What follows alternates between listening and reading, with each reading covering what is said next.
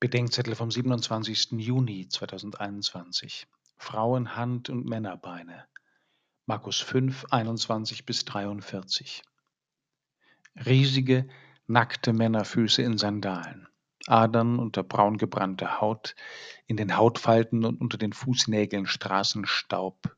Man sieht alle Details, bis zu den Waden, auf dem wandgroßen Bild in der Krypta von Magdala am See Genezareth.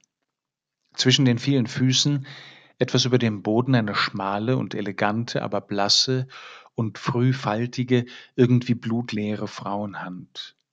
Die Frau selbst ist verborgen, sie muss zu Boden gegangen sein, entweder aus Erschöpfung oder weil nur dort unten ein Durchkommen war.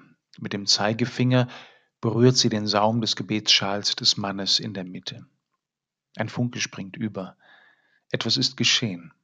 Der Blutfluss ist versiegt. Die Geschichte könnte hier zu Ende sein, aber Jesus will die Frau sehen, im Gedränge der vielen, die eine zu Boden gegangene Frau. Sie ist der ganz und gar erschöpfte Mensch, und schon die Kirchenväter sahen in ihr die verausgabte, ausblutende Kirche. Die Lebenskraft entweicht ihr, die vielen Helfer, so erfolglos wie teuer, haben alles nur noch schlimmer gemacht. Doch es genügt nicht, nur geheilt zu werden und anonym zu bleiben.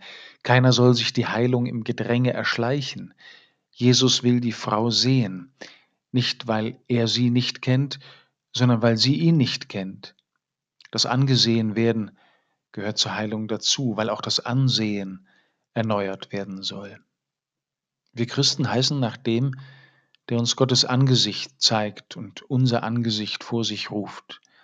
Er will uns nicht unerkannt entkommen lassen, und zwar um unseretwillen. Angesichts seiner werden wir und wird die Kirche nicht verbluten.